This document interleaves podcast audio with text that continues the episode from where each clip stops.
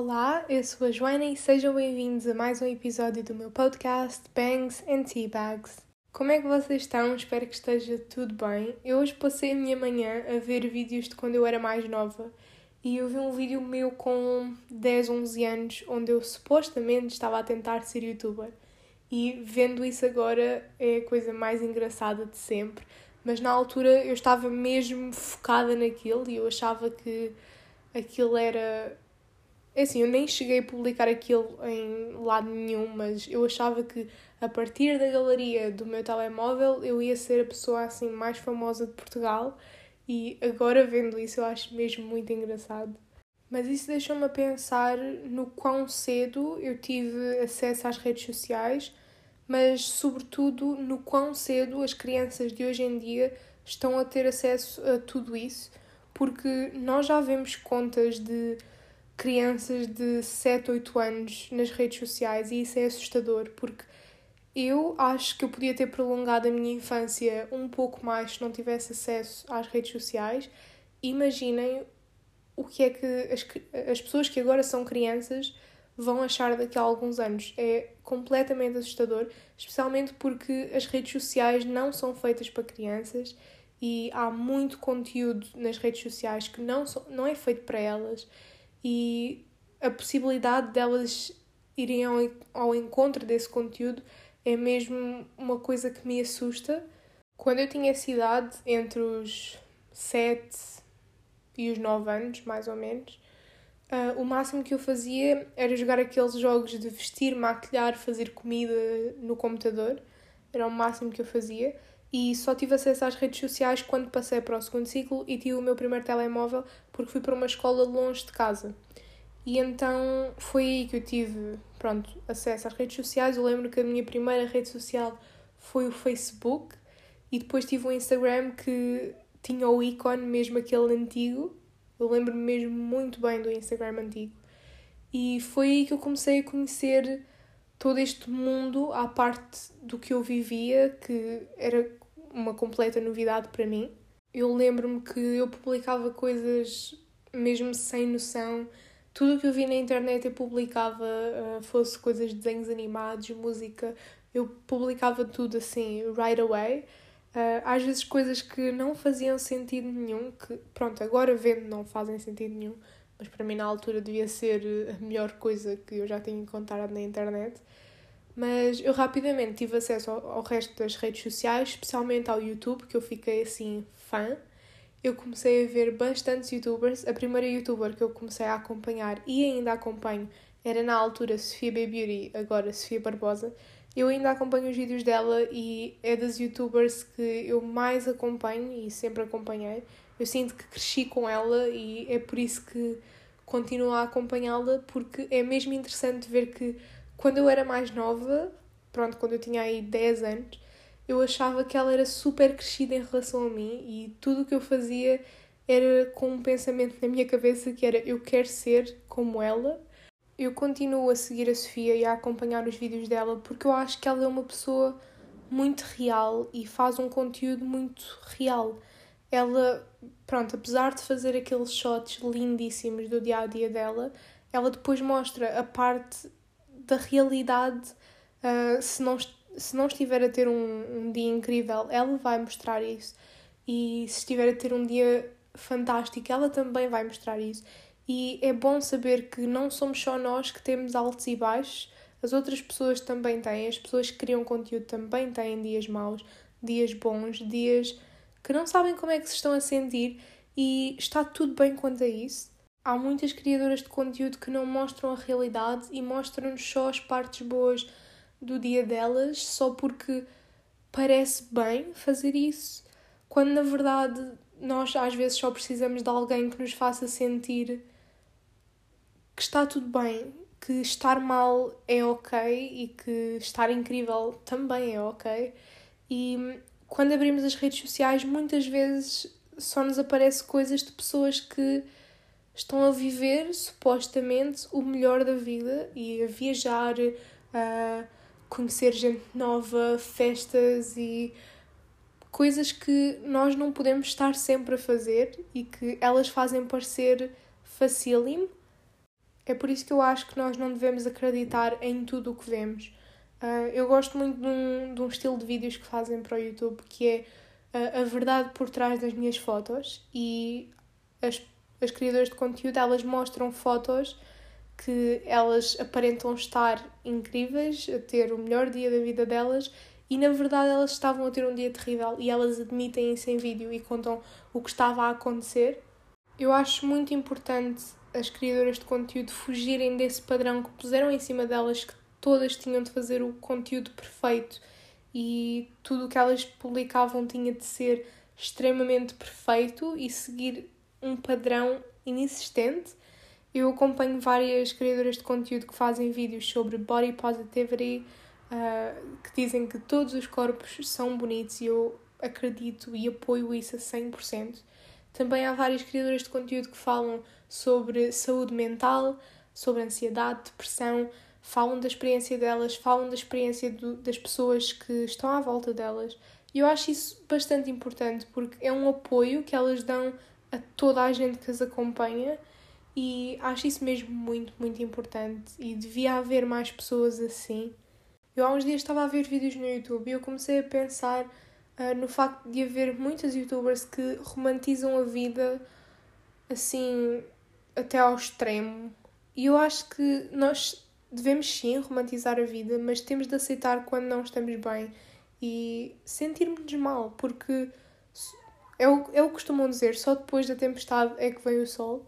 E então eu escrevi um parágrafo no caderno e eu vou ler esse parágrafo primeiro em inglês e depois eu.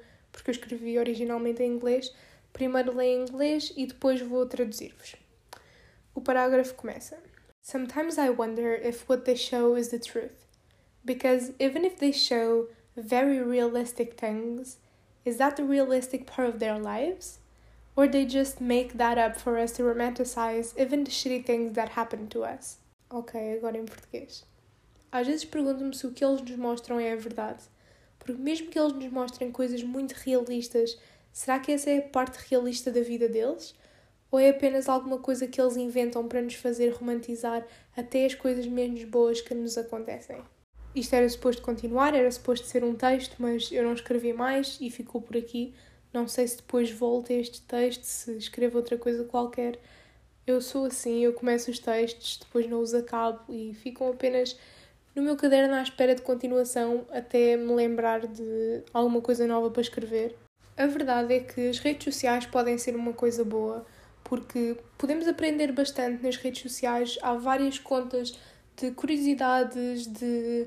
Por exemplo, eu sigo contas de poesia, uh, também há contas que eu fico muito entretida a ver aquele tipo de contas que é aquelas contas de design de interiores, então tem fotos daquelas cozinhas e casas de banho tão lindas, com as paredes em mármore, e eu acho isso tão lindo que às vezes fico horas e horas a ver cozinhas e salas e casas de banho a pensar: é isto que eu quero para a minha casa. As redes sociais também são boas porque nós costumamos partilhar vários momentos da nossa vida lá, por exemplo, fotos e vídeos de coisas que nós experienciamos, memórias, e depois temos a oportunidade de reviver isso vendo essas publicações de novo, passado semanas, meses, anos. Uh, se eu não tivesse guardado estes vídeos que eu, que eu gravei quando era mais nova, eu agora já não pronto, já não tinha tanta informação de como me sentia na altura, do que é que eu gostava. Mas é claro que, apesar das redes sociais terem coisas boas, também têm coisas más. Uh, podem ser um lugar extremamente tóxico, podem se tornar um vício se estivermos lá o tempo todo e a ver o que é que os outros estão a fazer constantemente. Isso não é saudável nem para nós, nem para ninguém. Uh, também estão lá pessoas que não querem o bem dos outros e estão lá apenas para fazer o mal eu, eu recentemente vi um documentário na Netflix uh, que se chama O Impostor do Tinder. E se vocês puderem ver o documentário, vejam porque está incrível. É uma história verídica sobre um homem que andava a enganar mulheres de todo, toda a parte do mundo e basicamente pedia-lhes dinheiro. Ele fazia-se passar por uma pessoa rica que tinha montes de problemas uh, por causa do dinheiro porque o queriam matar e blá blá blá. e ele pedia dinheiro a toda a gente porque precisava de pagar a essas pessoas urgentemente e então elas davam-lhe o dinheiro porque estavam perdidamente apaixonadas por ele e acabava por ser tudo uma fraude e ele ficava com o dinheiro e gastava o dinheiro com outras mulheres e o dinheiro dessas mulheres gastava ainda com outras mulheres. Ele tinha centenas de namoradas, centenas não, mas tinha várias e estava a enganá-las a todas. Então é preciso ter cuidado com quem falamos, é preciso ter cuidado com tudo, porque eu acho que na internet todo o cuidado é pouco. E é por isso que eu me preocupo com as pessoas mais novas que já têm acesso às redes sociais, porque não sabem bem o que estão a fazer e não sabem o que é que é seguro, o que é que não é seguro. Eu não sabia, felizmente não me aconteceu nada quando era mais nova, mas pode acontecer às outras pessoas e é uma coisa que me preocupa a sério. Também há pessoas nas redes sociais que só estão lá para julgar os outros, para deitar os outros abaixo uh, e por isso fazem comentários desnecessários, rudes, uh, mesmo para fazer os outros sentirem-se mal com eles mesmos. E eu sinceramente acho que as pessoas que fazem esses comentários são pessoas tristes, pessoas que não se sentem bem na vida delas, no corpo delas e descarregam toda a sua frustração nos outros que estão completamente felizes a fazer o que fazem. E eu acho isso mesmo muito mal e infelizmente ainda há muita gente assim. Isso aconteceu comigo quando eu era mais nova, eu tinha 12, 13 anos e eu tinha criado o meu primeiro canal no YouTube. Eu estava imensamente feliz por causa disso.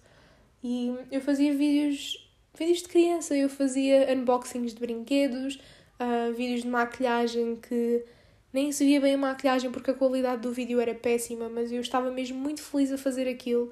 E eu lembro-me que começavam a comentar nos meus vídeos pessoas da minha turma uh, e da minha escola, um, pessoas mesmo rudes, a comentar sobre as coisas que eu mostrava, sobre mim, sobre o meu corpo, e eu era mesmo muito pequena e eu não, eu não tinha a noção do quão mau era isso. Eu só apagava os comentários e depois tentava confrontá-los, tipo, foste tu, e eles diziam sempre que não Uh, mas eu lá no fundo sabia que eram eles. Mas felizmente agora a minha experiência nas redes sociais está a ser boa. Eu, eu dá uns anos para cá eu meti na cabeça que se eu estou a fazer coisas que, que me agradam, se eu estou a fazer coisas que me deixam feliz, porque é que eu me vou preocupar com o que os outros pensam? Porque vai haver sempre pessoas que não gostam de nós, pessoas que nos vão criticar, pessoas que nos vão tentar deitar abaixo, mas se nos sentimos bem connosco e com o que estamos a fazer, nós não temos de os ouvir e não temos de desistir de nada por causa deles e temos de continuar a fazer o que nos faz bem e felizes até essas coisas se tornarem um frete ou deixarem de nos agradar de alguma maneira. E hum, é isso, eu acho que toda a gente devia pensar assim e toda a gente devia continuar a seguir os seus sonhos e objetivos. Eu fiz isso e agora tenho tido oportunidades incríveis que as redes sociais me proporcionaram e finalmente estou a ser reconhecida por fazer aquilo que eu amo. Então eu acho que é mesmo uma coisa boa vocês ouvirem o coração e deixarem-se guiar por ele, porque vão chegar longe assim, acreditem. O episódio termina aqui. Espero que vocês tenham gostado e vejo-vos no próximo. Tchau!